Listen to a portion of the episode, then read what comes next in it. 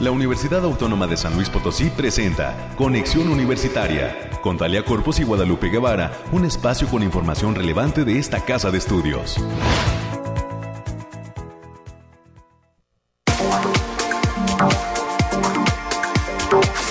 ¿Cómo le va San Luis Potosí? Bienvenidas, bienvenidos a este espacio de conexión universitaria. En este martes es eh, eh, pues eh, un día que está también pasando por lluvia.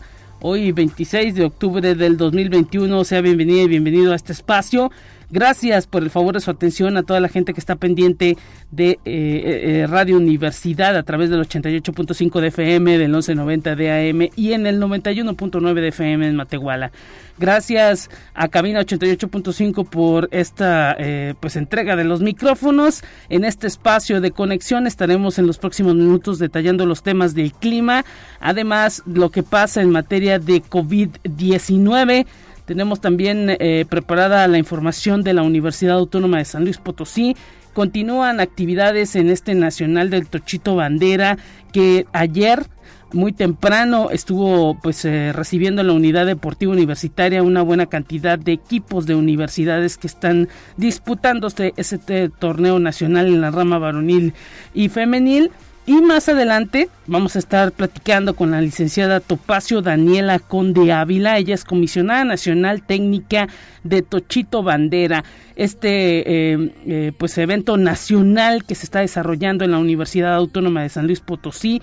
Nos va a estar dando detalles esta también entrenadora de Tochito eh, Bandera en la UAM de cómo se está desarrollando estos juegos aquí en esta casa de estudios y qué futuro le ve a este deporte dentro de México. Sabemos que pues los mexicanos reconocemos el fútbol quizá el básquetbol, a lo mejor también un poquito el voleibol o el atletismo, pero fuera de ello, en cuanto a equipos de conjunto, pues todavía el Tochito Bandera es algo nuevo, así que hoy tendremos todos los detalles de cómo avanza la eh, pues organización y también eh, la manera en que los jóvenes se están adaptando a este a este deporte denominado Tochito Bandera. Y también estaremos platicando con la doctora Patricia Julio Miranda, que es docente de la Facultad de Ciencias Sociales y Humanidades.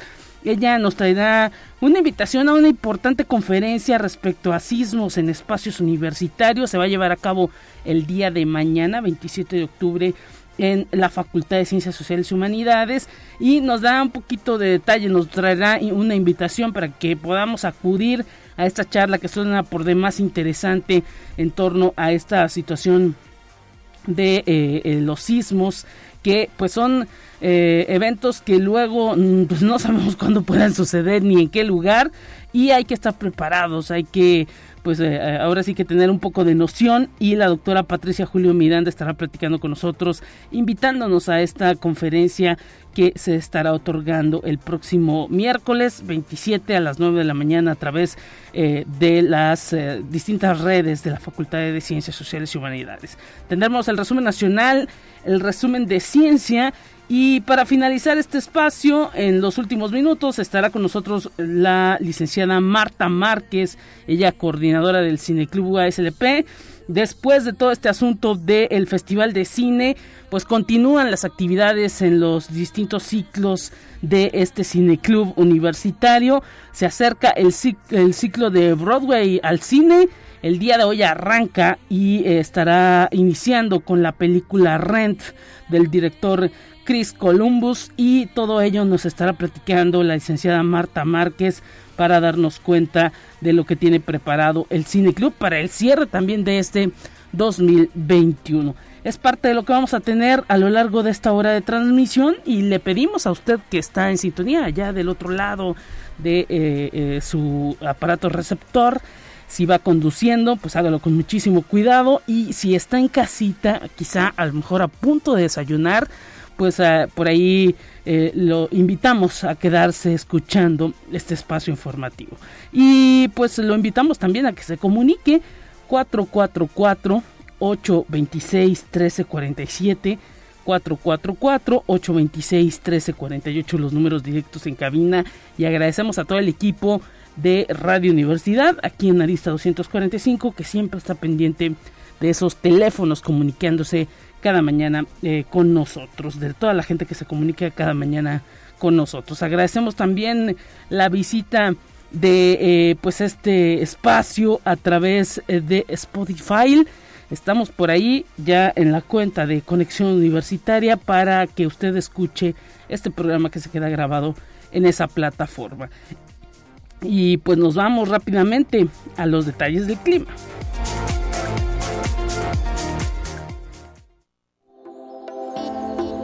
Aire, frío, lluvia o calor.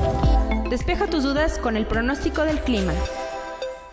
Bueno, pues esta mañana ya nos marca el termómetro en San Luis Potosí 13 grados centígrados en la capital, 25 grados centígrados será la temperatura máxima y eh, pues eh, estará eh, en este momento se encuentra en 13 grados.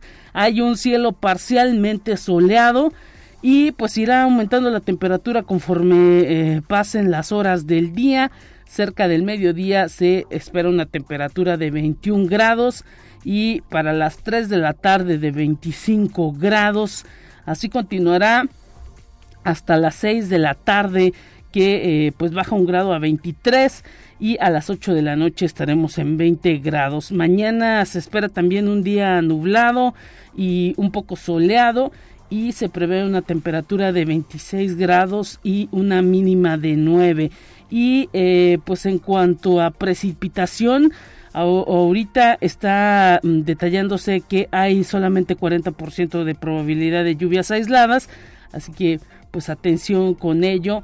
esto será por la noche, cerca de las 8 de la noche, así que pues también hay que tomar esas precauciones. Tiene una humedad de 14 eh, grados un viento alrededor de 12 kilómetros por hora. Y bueno eh, se prevé que el atardecer esté eh, ocultándose el sol cerca de las 7 11 de la noche. Así que pues atención con estas disposiciones que se tienen en cuanto a, clima y pues el día de mañana la gente del Bariclim estará otorgando ya unos detalles más precisos de eh, pues eh, este asunto climático. Eh, como quiera, pues bueno, ya ahí está el reporte y tenemos a continuación todo lo que tiene que ver con las noticias COVID-19. Ya están listas en materia de producción y vamos a escucharlas.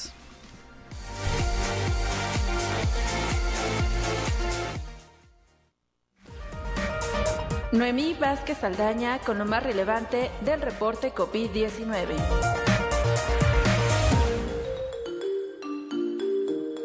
Hola, ¿qué tal? Muy buenos días. Le habla Noemí Vázquez. Espero se encuentre muy bien el día de hoy. Aquí le tenemos la información sobre el coronavirus que surge en el mundo. Los residentes en Austria que no están vacunados contra el COVID-19 podrían enfrentar nuevas restricciones y confinamientos si el número de contagios sigue subiendo, anunció la Cancillería tras una reunión con líderes estatales para discutir la respuesta a un rápido rebrote. Aunque el gobierno de Austria ha animado a los ciudadanos a vacunarse, la campaña se ha ralentizado en los últimos meses. Alrededor del 65.4% de la población tiene una dosis de la vacuna y apenas el 62.2% de la población total ha completado la pauta. Conexión Universitaria. El músico y cantante británico Ed Sheeran ha dado positivo por coronavirus pero ha asegurado que seguirá actuando y concediendo entrevistas desde su casa, informó el pasado fin de semana el propio artista desde su cuenta en Instagram. Lamentablemente, he dado positivo en la prueba del COVID-19, por lo que ahora me aíslo y sigo las normas del gobierno. Pido disculpas a todos aquellos a los que haya decepcionado. Cuídense todos, aseguró el artista. Conexión Universitaria.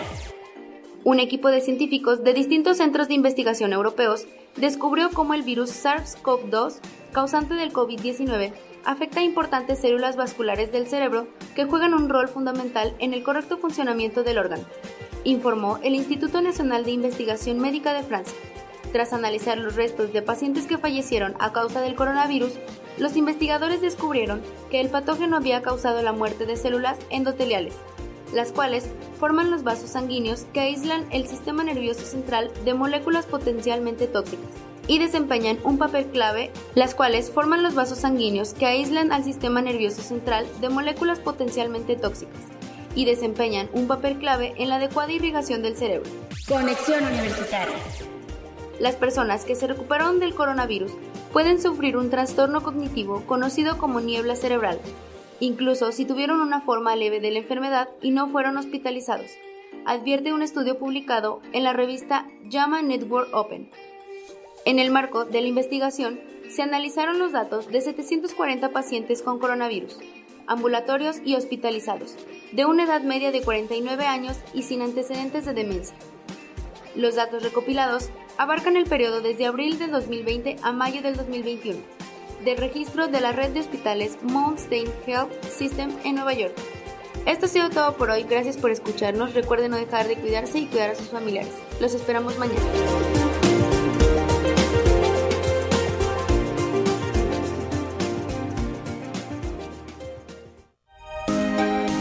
Escuche un resumen de Noticias Universitarias. Te saludamos con muchísimo gusto, América Reyes, ¿cómo estás? Bienvenida a este espacio en este martes, ¿qué tal? Hola Lupita, ¿cómo estás? Muy buenos y frescos días para, para nosotros y para quienes nos escuchan a través de las diferentes frecuencias.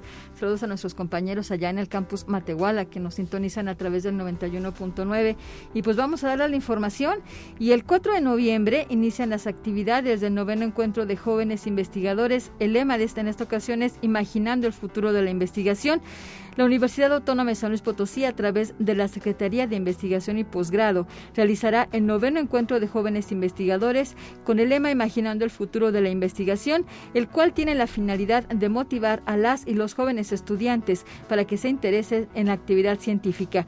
Y este miércoles 27 de octubre, la Facultad de Medicina de esta Casa de Estudios concluye su semana de donación de cabello en favor de la Fundación Juan Pablo. Esto es para la realización de pelucas oncológicas. Hasta esa fecha estará recibiendo cabello de más de 15 centímetros de largo, limpio, trenzado y en una bolsa de plástico.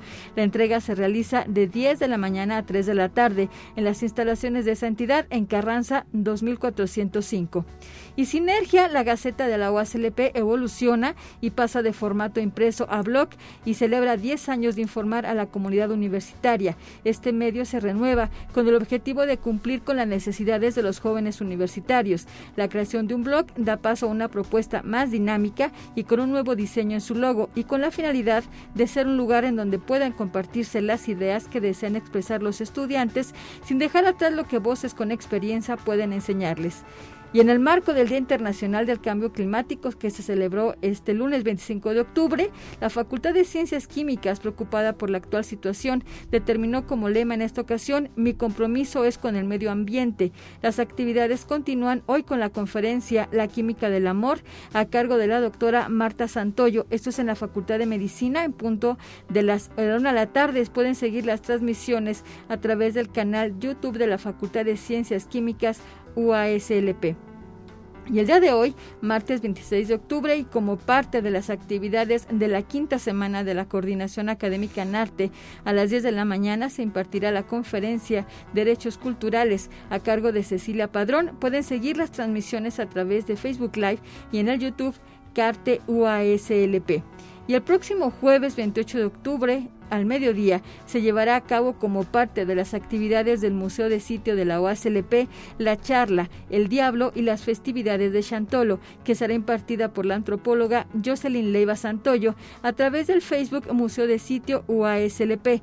Para mayores informes en el portal www.difusioncultural.uaslp.mx. Y la agenda ambiental de esta casa de estudios invita al espacio de prácticas de consumo responsable que se realizará el, día de mañana, 27 de octubre, en el estacionamiento de la Facultad de Estomatología de la zona universitaria Poniente y el día jueves 28 de octubre en la Facultad de Ciencias, esto es en la zona del Pedregal. El horario de atención es de 9 a 13 horas y recuerde que se reciben electrónicos obsoletos, electrodomésticos con fallas, papel y cartón, así como textiles pues atención con esto y pues ahora sí que la agenda ambiental constantemente realizando este tipo de actividades para que no haya pretexto de que no disponemos adecuadamente de todo aquello eh, pues aparatos electrónicos pilas incluso que ya pues son alcalinas y que no se pueden eh, cargar. Este tipo de eh, artefactos, focos, televisiones ya obsoletas, pues no se pueden tirar así nada más a la basura por todos los componentes que tienen que pueden causar alguna contaminación. Y para ello la agenda ambiental mes con mes durante todos los semestres ya desde hace un buen tiempo, desde hace algunos años, está llevando a cabo este tipo de programas de recolección de residuos para que la gente se programe y pueda acudir, llevarlos y pues hay una empresa que eh, colabora con la agenda ambiental que está disponiendo de manera adecuada todos estos eh, desechos. Así es, no se quede ahí con las cosas para el recuerdo porque ni las va a mandar a reparar y ya son obsoletas completamente. Mejor haga algo bien y, y, también, como dices tú, hay una empresa que se dedica exactamente a esos menesteres. Y vamos a continuar con la información. La Facultad de Estomatología invita a visitar la exposición con los trabajos desarrollados por estudiantes que tomaron el taller de cartonería. La exposición se localiza en el aula 7 de la entidad, en la zona universitaria poniente, y se encuentra abierta en un horario de 9 a 12 horas. La muestra estará disponible hasta el próximo 29 de octubre del 2021.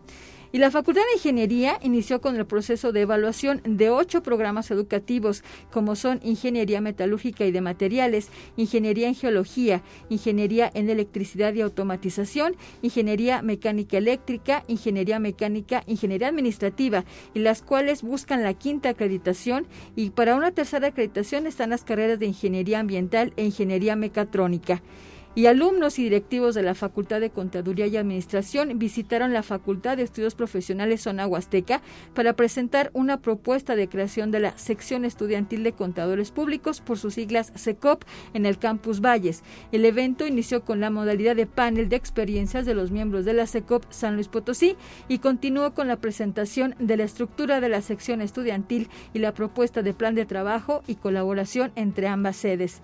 Y la carrera de Ingeniería Química de la Facultad de Ciencias Químicas está de fiesta, pues cumple 60 años de impartirse en esta casa de estudios. Por ello, se invita a toda la comunidad a participar en los festejos de licenciatura y de la maestría en Ciencias en Ingeniería Química, que cumple 30 años, así como del doctorado en Ciencias en Ingeniería Química, que cumple 20 años. Pronto estará listo el programa de actividades que se realizará en este mes de noviembre de 2021 y que continuarán hasta marzo de 2022 como parte de una gran celebración. Bueno, pues ahí están todas esas actividades que tiene la universidad. Además, pues como ya lo decimos de toda la actividad en materia deportiva con este Nacional de Tochito Bandera que se está realizando en la unidad deportiva y que pues ahí en la cuenta de Águilas UASLP se están dando a conocer todos esos resultados. Así es, Lupita, y hasta aquí la información. Hasta mañana. Muchísimas gracias, América Reyes, por este reporte. Continuamos con más en esta mañana.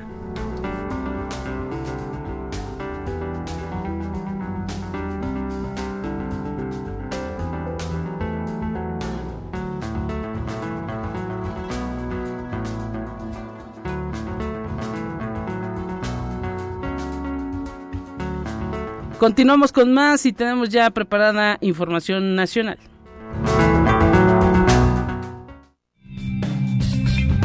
Entérate qué sucede en otras instituciones de educación superior de México. Las catástrofes son eventos construidos socialmente cuyos graves estragos a nivel humano no dependen de la naturaleza, sino de la inadecuada urbanización, falta de planeación, condiciones inseguras, insalubridad, desigualdad y pobreza. Así lo afirmó la investigadora del Instituto de Geografía de la UNAM, Iracema Alcántara Ayala. Amenazas como los sismos, tsunamis y erupciones volcánicas las inundaciones, sequías y deslizamientos de tierra son socionaturales, pues la actividad humana incorrecta está relacionada con su ocurrencia, señaló la investigadora. Conexión Universitaria. La Universidad Autónoma de Nuevo León en los últimos cinco años se ha erigido como la institución de educación superior más sustentable de México, la segunda en Latinoamérica y la número 18 del mundo, de acuerdo al ranking mundial de universidades Green Metrics, destacó el rector Rogelio Garza Rivera al rendir su sexto y último informe. Garza Rivera destacó el crecimiento de la casa de estudios y precisó que en 2015 había 690 96 miembros en el Sistema Nacional de Investigadores y hoy hay más de mil. Conexión Universitaria.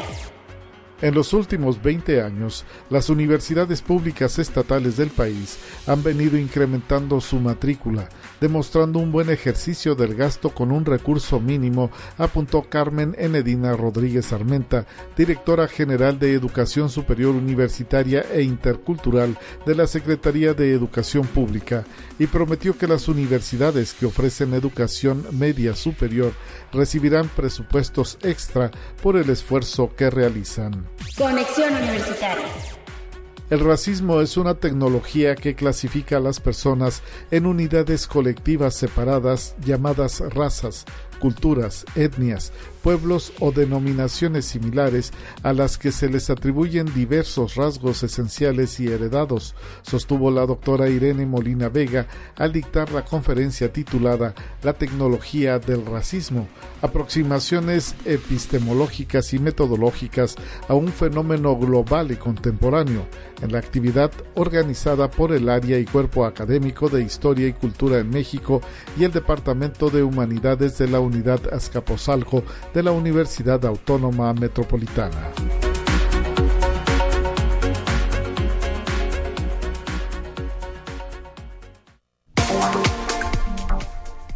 Estamos de regreso, muchísimas gracias por estar presente en este espacio de conexión universitaria.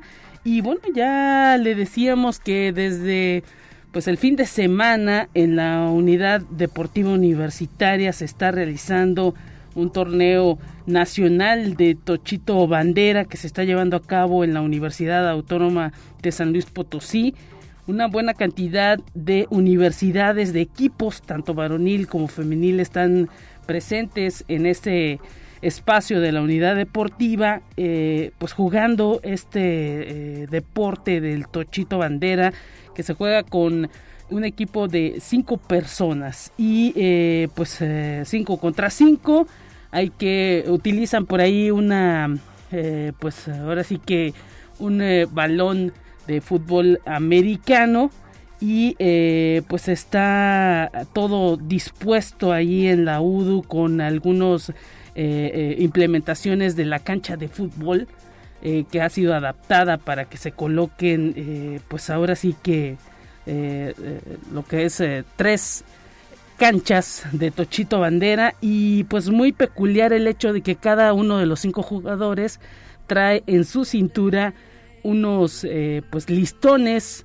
que pues hacen ahí eh, la situación en la que eh, pues ahora sí que se está ahí eh, el, chiste es para frenar a los jugadores y hacer este asunto de notación pues hay que quitarle esos listones para ir pues avanzando en cuanto a yardas así como estilo fútbol americano y pues los jóvenes ahora han les ha gustado mucho este deporte. Hay ya toda una selección, al menos en la Universidad Autónoma de San Luis Potosí, de eh, un equipo que juega este eh, pues eh, deporte tochito. Y pues las chicas ayer obtuvieron un triunfo, los chicos también. Y hay pues muy buenos equipos, sobre todo del norte del país, de la Universidad de Coahuila, que pues están ahora sí que liderando este tipo de deportes en eh, pues eh, lo que es el eh, deporte universitario. Y pues estaremos enlazándonos en los próximos minutos precisamente con la comisionada de estos juegos de Tochito Bandera que se están llevando a cabo en esta Universidad Autónoma de San Luis Potosí. La actividad comenzó muy temprano el día de hoy a las 8 de la mañana se están desarrollando los partidos para que también pues no les dé mucho sol este día. Y ya tenemos en la línea telefónica, agradecemos también que nos tome la, la llamada la licenciada Topacio Daniela Conde Ávila. Ella es comisionada nacional técnica de Tochito Bandera y además entrenadora de la UAM. Bienvenida, licenciada. Muchísimas gracias por tomarnos este enlace para la radio universitaria. Sabemos que hoy la jornada estuvo pues desde muy temprano, igual que ayer, presentes ahí en la unidad deportiva de la UASLP. ¿Cómo se encuentra en esta mañana? Un gusto saludarla, licenciada Topacio Daniela Conde Ávila. ¿Qué tal? Hola, ¿qué tal? Mucho gusto, muchas gracias por la invitación. Pues en efecto, ya con las jornadas matutinas, ya eh, compitiendo, viendo a los otros equipos, este, tratando de analizar a los rivales. el Tochito Bandera, eh, uno pensaría que es un juego, un deporte que en donde se utiliza pues la fuerza, pero más bien uno, bueno, al menos ayer que estuvimos observando los distintos juegos entre las eh, pues universidades y equipos que están presentes, eh, es un juego que también implica mucha, eh, ahora sí que eh, cuestión técnica y, además de estrategia. Así es, sí, nosotros a, diferencia del fútbol americano se creería o muchas veces se explica el, el tocho o el flag fútbol, se explica como una variante del fútbol americano, en realidad nosotros no nos hacemos, no nos valemos de la fuerza en ningún momento, nuestro deporte es de potencia, de agilidad, de velocidad, y ya como lo mencionas también pues de la parte estratégica de las jugadas pero sobre todo de la agilidad también este formato que es 5 contra 5 este el reglamento IFAF que es el reglamento que, que se lleva a cabo para campeonatos del mundo pues bueno, es, es una variante complicada, ya que no podemos hacer uso tampoco de, primer inicio del talento, únicamente de correr, ¿no? De que una jugadora, un jugador muy veloz tome el balón y corra, no está permitido, el, primer pase tiene que ser hacia enfrente, tiene el coreback siete segundos para lanzar la bola, entonces sí, se hace uso de, de otras características, pero eh, pues la fuerza realmente es, es un un factor mínimo dentro de este deporte. Y va creciendo, estamos eh, pues observando que tanto universidades públicas como privadas cada vez tienen pues eh, ahora sí que eh, mayor cantidad de equipos y cada vez pues va permeando este deporte a nivel nacional pareciera que el norte del país es donde hay más fuerza. platíquenos un poco de cómo está este desarrollo del Tochito Bandera en México.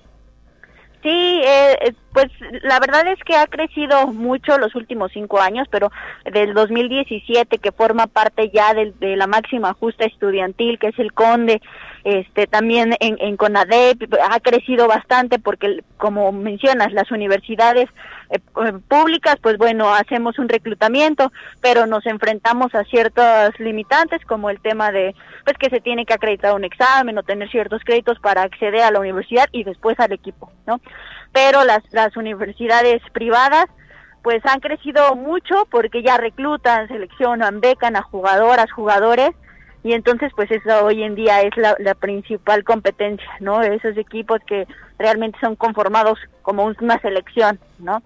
Eh, en general eh, el deporte pues ha, crecido bastante en ese sentido, eh, se ha visto beneficiado también, pero por ejemplo hoy en día también el que dentro del Conde hayamos cambiado el formato a 5 contra 5 y FAS permite que sea un escenario también para una selección mexicana, ¿no? Hoy en día en selección mexicana ya tenemos a, estudiantes, atletas, que además nos van a permitir un, un proceso, ¿no? O sea, que ya no sean selecciones de dos años o de un año, sino que ya sean selecciones pues para cuatro o cinco años. Y a nivel mundial, ¿dónde está la potencia, eh, licenciada?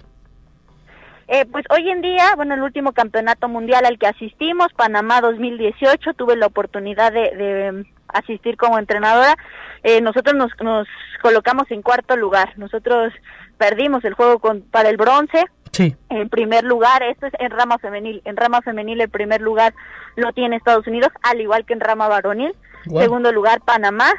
Tercer lugar Canadá. Cuarto lugar nosotros, ¿no? La, potencia es los creadores de este deporte, ¿no? Eh, en los Estados Unidos. Y en la rama varonil, pues es Estados Unidos, Canadá, Dinamarca. Esos son los tres primeros lugares. Mira, interesantísimo y pues viene creciendo y desarrollándose. Yo imagino que también en las universidades pues se ha eh, pues tratado de inculcar este deporte y por ello pues ya forma parte, como usted lo dice, de estos juegos deportivos de la educación. Sí, y hoy en día ya tiene un camino el flag el, el muy marcado, ¿no? Antes se decía, bueno, ya no solo se aspira a, a, jugar ya en tu universidad y en el Conde o en el CONADEIP, no, hoy en día ya aspira el deporte ya también no solo a la selección mexicana a un campeonato del mundo, hoy en día ya también existimos en, dentro de los Juegos del Mundo, que son un previo a los Juegos Olímpicos, nuestra primera edición de, del flag en Juegos del Mundo va a ser en 2022 precisamente. Y bueno, ya también se tienen miras a proponerlo en los siguientes Juegos Olímpicos, entonces ya ya eh, presta más más reflectores a, hacia este deporte, ¿no? Ya no a, a, los más convencionales y precisamente esto permite que las universidades le presten mayor importancia, mayores recursos, que haya inclusive mayor competitividad. Antes eran equipos del norte que bueno, ya estaban establecidos, algunas instituciones del centro, pero costó trabajo conformarlo muchas instituciones no velaban porque únicamente atletas universitarios formaran parte del equipo, sino público en general, pero hoy en día ya tiene una estructura más organizada, las instituciones ya hacen un proceso más largo para reclutar a sus estudiantes. Y bueno, ¿qué ve, cómo ha visto el desarrollo? Sabemos que pues ya tiene prácticamente tres días en San Luis Potosí. ¿Cómo ha visto el desarrollo de estos Juegos Nacionales por parte de la Universidad Autónoma de San Luis Potosí? La verdad es que la universidad excelentes anfitriones, todo muy organizado desde que estábamos en contacto en esta labor como comisionada nacional técnica, pues bueno, había que ponerse en contacto. Anteriormente tenía que visitar los estadios, pero ahora por pandemia pues se limitaron los viajes y únicamente nos, nos este, conectábamos a distancia. Pero la verdad es que excelente sede, excelentes campos, la organización, creo que nos conjuntamos muy bien para realizarla. Ayer los partidos terminaron en orden, sin alguna eh, alguna alteración, al contrario, creo que los equipos están muy a gusto también compitiendo, el sistema de competencia también está muy cerrado, los equipos que vinieron, aunque no hubo una clasificación y se esperaba que fuera eh, pues pues muy desequilibrada, al contrario, ha sido muy competitiva. Y bueno, estamos en el segundo día de competencia, pero eh, yo creo que a partir de mañana, ¿no? Ya empezarán los, los duelos más fuertes para buscar clasificarse, para buscar puntos, para no estar en la en la línea de, de la clasificación y, buscar asegurar el día 29 al menos un partido, ya sea la, la final o, o el bronce. Pues le deseamos también mucha suerte. Sabemos que usted es entrenadora de la UAM, de la eh, sección femenil, y también, pues ahí el equipo ha dado la batalla y pues estaremos pendientes de cómo les va a todas las universidades presentes. Muchísimas gracias por haber tomado esta llamada para la radio de la Universidad Autónoma de San Luis Potosí, licenciada eh, Topacio Daniela Conde Ávila, comisionada nacional técnica de Tochito Bandera. Muchísimas gracias y pues un abrazo desde estas cabinas de Radio Universidad. Muchas gracias a ustedes por darle la difusión al deporte, a este tipo de eventos que son de reactivación del deporte y, y, sobre todo por encaminar a que crezca, a que se informen sobre los eventos que ya están sucediendo y también apoyar a todas las universidades. Un abrazo. Hasta luego. Hasta luego, nos vamos a la pausa y enseguida regresamos con más.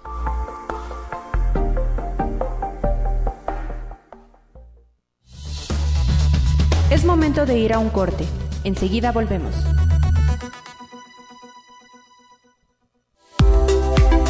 Continuamos en conexión. Volvemos con más temas. Te presentamos la entrevista del día. Continuamos con más en este espacio de conexión universitaria. Recuerden las líneas telefónicas en esta mañana 444-826-1347, 444-826-1348. En unos minutos más estaremos platicando con la doctora Patricia Julio Miranda. Está en la Facultad de Ciencias Sociales y Humanidades. Eh, llevándose a cabo eh, pues eh, una actividad que tiene que ver con este tema de los desastres naturales sabemos que pues bueno, recientemente ha pues sido noticia en España la erupción de un volcán, ha sido noticia en Haití la situación de los sismos y pues no sabemos luego esas ah, cuestiones naturales, esos desastres naturales, en qué momento se pudieran presentar. No sabemos luego cómo vamos a reaccionar eh, como seres humanos a todo este tipo de situaciones y pues para ir eh, ahora sí que eh, teniendo una cultura de la prevención, del autocuidado y de pues concientización de todos estos cambios que se dan en el tema ambiental y de la naturaleza. Agradecemos a la doctora Patricia Julio Miranda que esté con nosotros en esta mañana, invitándonos a informarnos más, porque la Facultad de Ciencias Sociales y Humanidades estará organizando una eh, charla, una conferencia denominada Hablemos de sismos en espacios universitarios. Esta conferencia se va a llevar a cabo el día de mañana y agradecemos a la doctora Patricia Julio pues que nos dé un adelanto un preámbulo y que nos invite, por supuesto, a estar pendiente de esta charla. ¿Cómo está, doctora? Gracias por estar en la radio de la USLP. No, buenos días, Revita. Gracias a ustedes por eh, estos espacios creo que son muy importantes y por permitirme, pues, justo invitar a toda la comunidad universitaria y a aquellos también que están, eh, eh, que no son parte de la comunidad, para hablar justo sobre esto que tú mencionas, ¿no?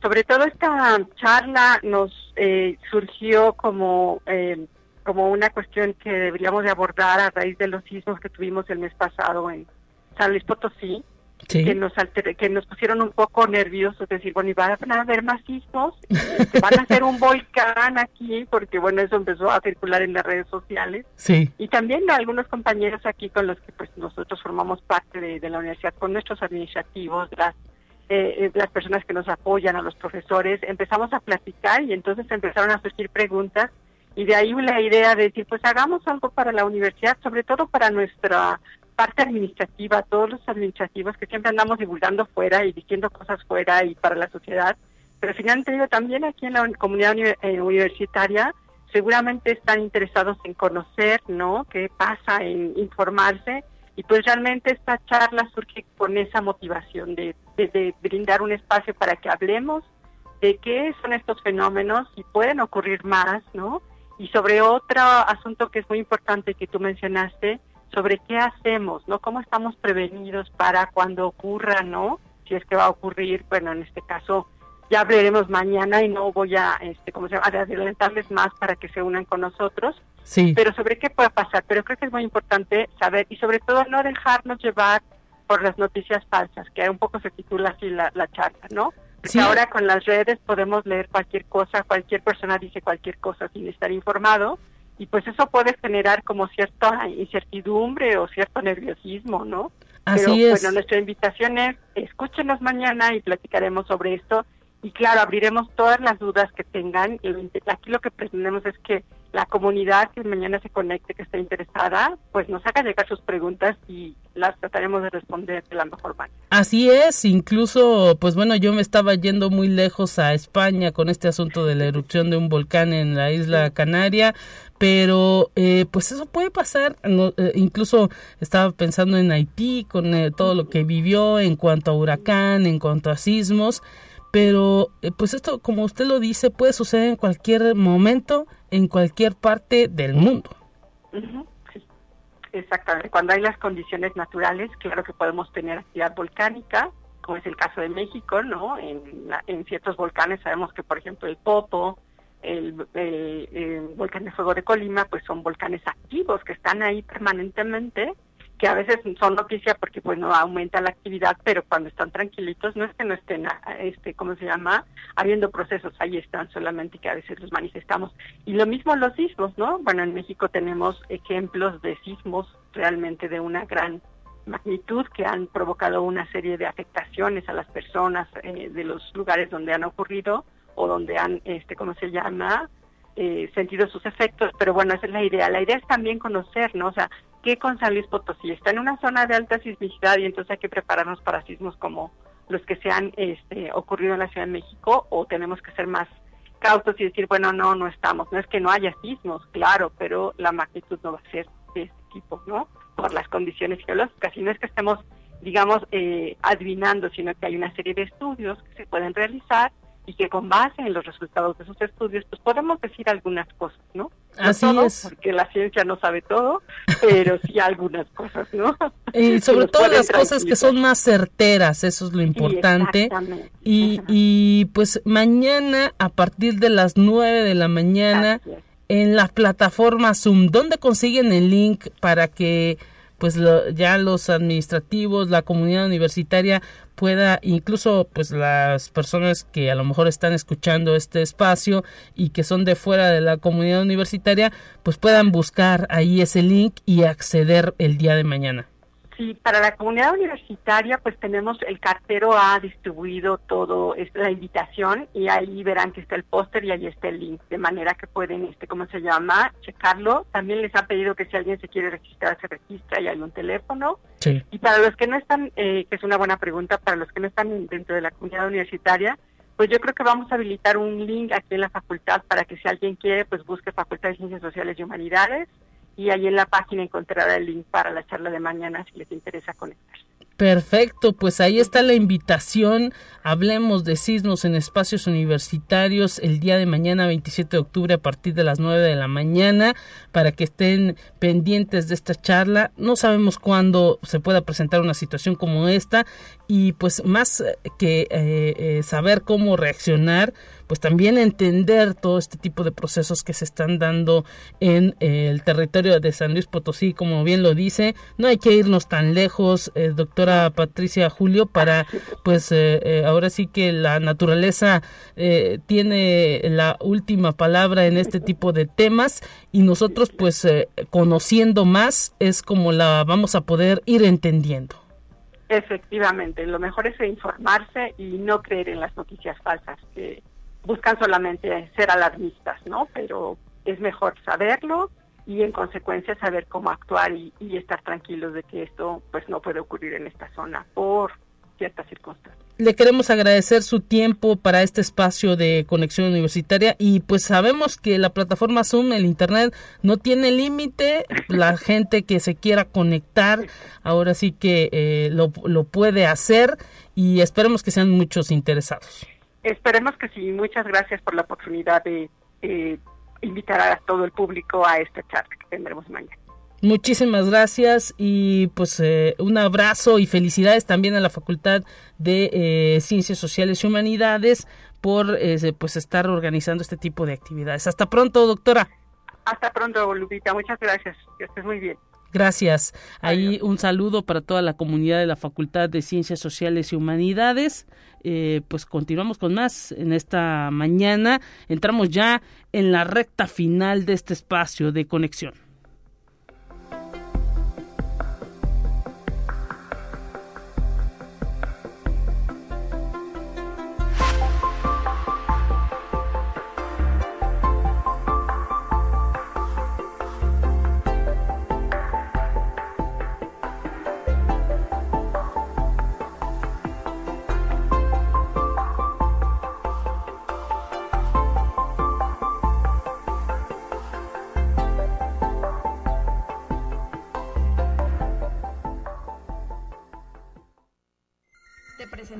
La entrevista del día.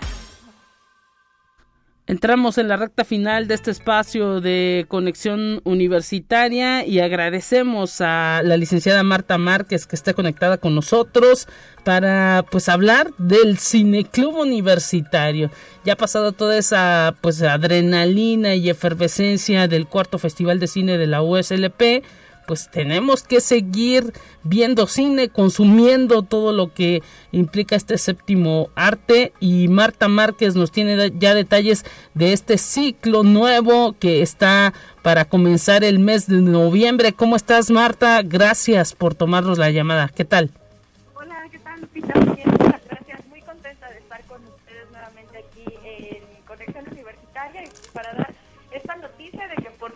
Regresamos a Cineclub. Ya por ahí alguna gente nos, nos estaba diciendo que cuando regresábamos. Entonces hoy regresamos con, la, con las eh, funciones normales a las 7 de la noche. perdón, a las 6, por esta ocasión va a ser a las 6 de la tarde este ciclo, eh, porque las películas son un poco largas, vamos con el género de musicales de Broadway al cine y eh, pues bueno, son unas historias fascinantes que estaremos eh, viendo, que estaremos disfrutando y a las cuales invitamos a toda la, gente, a todo el público que, que, pues, que nos sigue, ¿no? El día de hoy iniciamos, así que los esperamos a las 6 de la tarde en el Cineclub Universitario, el auditorio de Rafael Nieto, que es la casa del, del Cineclub. Así es, se abre nuevamente la puerta de pues este recinto de la UASLP para el Cineclub eh, Universitario a partir de las 6 de la tarde, entrada general 15 pesitos, estudiantes en INAPAM 10 pesitos. Así es, Lupita, y el día de hoy pues vamos a empezar con la película de Rent. Esta película está basada en el exitoso musical de Broadway La Bohème, que algunos de ustedes eh, probablemente lo ubiquen. Entonces, si, les gustó La Bohème de Giacomo Puccini, Rent es esta gran obra, esta ópera de, rock, que habla acerca de una historia de un grupo de jóvenes bohemios que tratan de abrirse camino en la vida en un barrio en Nueva York y ellos se, se, esfuerzan para alcanzar el éxito y eh, pues salir de la pobreza. Es una, es una obra que aparte el tema que toca va del SIDA, entonces es, es, es una historia que a través de la música, a través del género del musical, reflexiona de esta problemática social que vivieron los jóvenes de esa época cuando recién eh, aparecía el, SIDA ¿no? en, las vidas de, de, todos, cuando estaba como esta eh, amenaza latente en esta eh, época que aparentemente pudiera parecer de locura y desenfreno y pues es una reflexión, te digo, eh, a través del musical acerca de, este tema. Rent es una, es una historia conmovedora que, eh, sin embargo, a pesar de tocar este tema fuerte, pues no deja de lado eh, como estos elementos que hacen tan gozoso el género del musical. Entonces, con el día de el día de hoy empezamos con, con esta función a las 6 de la tarde Recordarle a la gente, cabe mencionar, Lupita, que sí, que, el horario normal del Cineclub es a las 7 de la noche. Solo por este ciclo, es decir, solo por el mes de noviembre, nos vamos a las 6 de la tarde, eh, porque las películas son largas. Eh, generalmente duran 3 horas aproximadamente, poquito menos de 3 horas. Wow. Entonces, sí, entonces para que para estar como con tiempo, para estar tranquilos, pues recorriendo solo por esta ocasión el ciclo a las 6 de la tarde. Oye, esta de Rent, eh, ¿cuánto dura? Dura dos horas veinte minutos aproximadamente. Mira. es larguita. bueno, pero imagino que por todo el tema que tiene que ver con la música y pues este asunto de eh, ahora sí que eh, todo lo que implica un musical, el baile y, la trama, pues eh, luego se te va volando el tiempo, ¿no? La verdad es que sí, Lupita, creo que, creo que el, el género del musical es muy disfrutable eh, cabe mencionar que, el género del musical, Lupita, fue como eh, este género dentro del cine que se atrevió a empezar a tocar como temas tabú. Por eso luego de repente los musicales, algunos vemos justo como por ejemplo es el caso de Ren, que tocan estos temas que pudieran parecer tabú o temas sensibles, porque fue a través del género que el cine encontró la fuerza para justo eh, pues, platicar de estos temas, ¿no? Para sensibilizar, para para, para hablar abiertamente, para establecer un diálogo con las audiencias acerca de estos temas y eh, justo pues eh, utilicen como todos estos elementos que como tú dices están alrededor de la película, la música, los bailables para pues hacerlos de una manera como más eh, cercanos a las audiencias. Hay que recordar, también es importante, que este ciclo que presentamos son esos musicales que nacieron en teatro y que después se fueron a la pantalla de cine. Es diferente a la película, que digamos es una película ya musical y que nació en el cine. Entonces es muy diferente, porque por ahí hay algunas personas que nos dicen, ay, es que no van a pasar, por ejemplo, La La Land, ¿no? Por ejemplo, La La Land es una película que nació en el cine, que nació para el cine y las que ahora vamos a presentar en este ciclo son estas eh, historias que primero nacieron en el teatro, es decir, que el teatro de su casa, justo es por eso de Broadway, y que después conquistaron tanto las audiencias que algún director de cine retomó los libretos originales y dijo, bueno, pues ahora vamos a hacer la película. Entonces, eh, justo de esto va este este ciclo, es un, un, homenaje como a este gran género que ha dado como grandes historias a, a todos los que disfrutamos del cine y que seguramente les va a encantar. Vengan a verlo, de verdad es que eh, es bastante disfrutable el cine del musical. Eh, porque te transporta, ¿no? En un, en un momento ya quieres tú andar bailando ahí en esa película también. Oye, y luego eh, inicia en noviembre también con Swing Top y hay, pues bueno, una serie de películas pues que valen mucho la pena. Sí, por ahí vamos continuar con Sweeney Todd el 2 de noviembre, El barbero de, eh, demoníaco de la calle Fleet, una película de Tim Burton que, bueno, yo en mi opinión personal creo que es de mis favoritas que vamos a presentar de este ciclo. Entonces, para que para que la vengan a ver con la excelente actuación de, de Johnny Depp, cuando creo que todavía Johnny Depp era camaleónico, porque de repente parece que ya lo vemos igual, solo con disfraz diferente en las demás películas.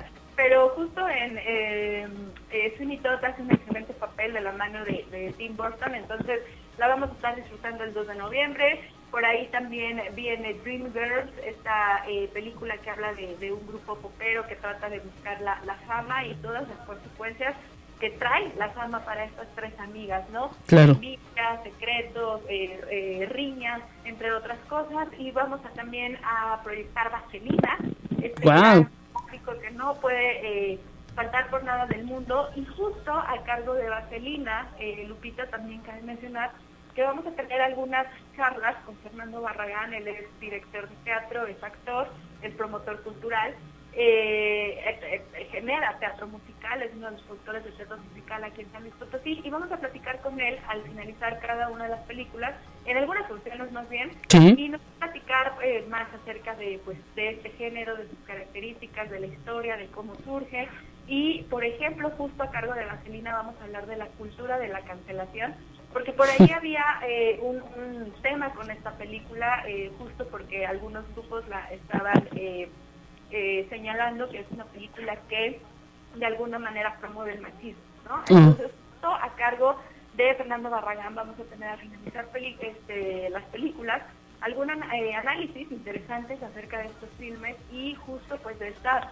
eh, que pudiera parecer como, como de este tema que ahorita hay muy, está sobre la mesa, no solo con la película de Vaselina, sino con, con muchas otras. Películas, exacto, que, que, están pasando como por este grupo crítico eh, de si eh, promueve lo que se dice que promueve o realmente no, o realmente solo pues es una eh, percepción de, de, las audiencias, simplemente refleja una parte de cómo era una sociedad o un grupo en ciertos momentos, ¿no? Interesante el perfil que le van a dar, eh, Marta, en este cineclub a todo esto que estarán proyectando a partir de las seis cada martes en el Auditorio Rafael Nieto con todas las medidas sanitarias.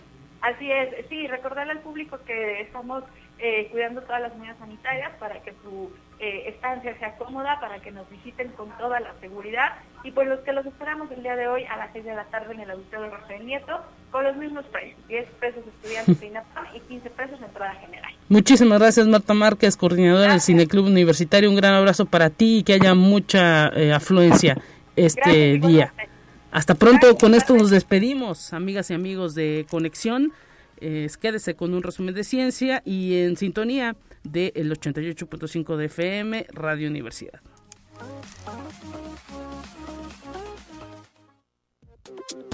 Así avanza la ciencia en el mundo. Descubre investigaciones y hallazgos que hoy son noticia.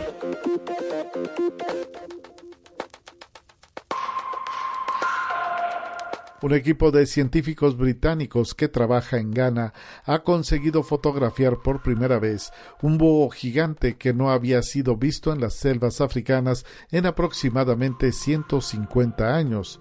El búho de franjas, conocido también como búho de Chile, fue avistado la semana pasada por el doctor Joseph Tobias del Departamento de Ciencias de la Vida del Imperial College London y el doctor Robert Williams, ecologista independiente. El hallazgo ocurrió cuando los investigadores visitaban el bosque de Ategua, ubicado al sudeste de Ghana, y sorprendieron a la enorme ave que se encontraba en su descanso diurno. Conexión Universitaria. Arqueólogos israelíes han descubierto pisos de mosaico entre las ruinas de un edificio que podría ser la legendaria iglesia de los apóstoles, que según la creencia fue construida sobre la antigua casa de los apóstoles de Jesús, Pedro y Andrés, ubicada en el pueblo bíblico de Bethsaida, a orillas del mar de Galilea. Desde 2016, los investigadores del Instituto Kineret de Arqueología Galileana realizan excavaciones en el lugar y en 2019 se anunció el descubrimiento de una gran basílica de unos 27 por 16 metros rodeada de un muro de aproximadamente un metro de altura. Conexión Universitaria. XT Aero, una filial del fabricante chino de vehículos eléctricos Xpeng, presentó un futurístico autovolador que, según sus planes, también podrá circular por las carreteras.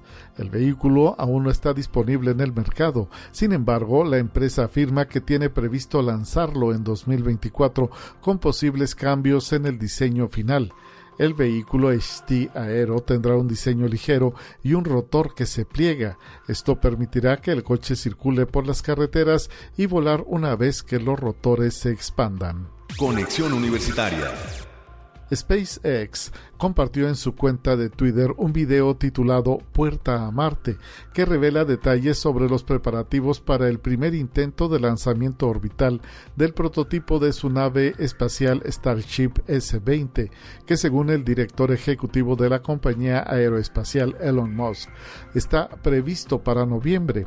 Ingenieros de la empresa ya han iniciado con las pruebas de los motores Raptor previas al vuelo del S-20.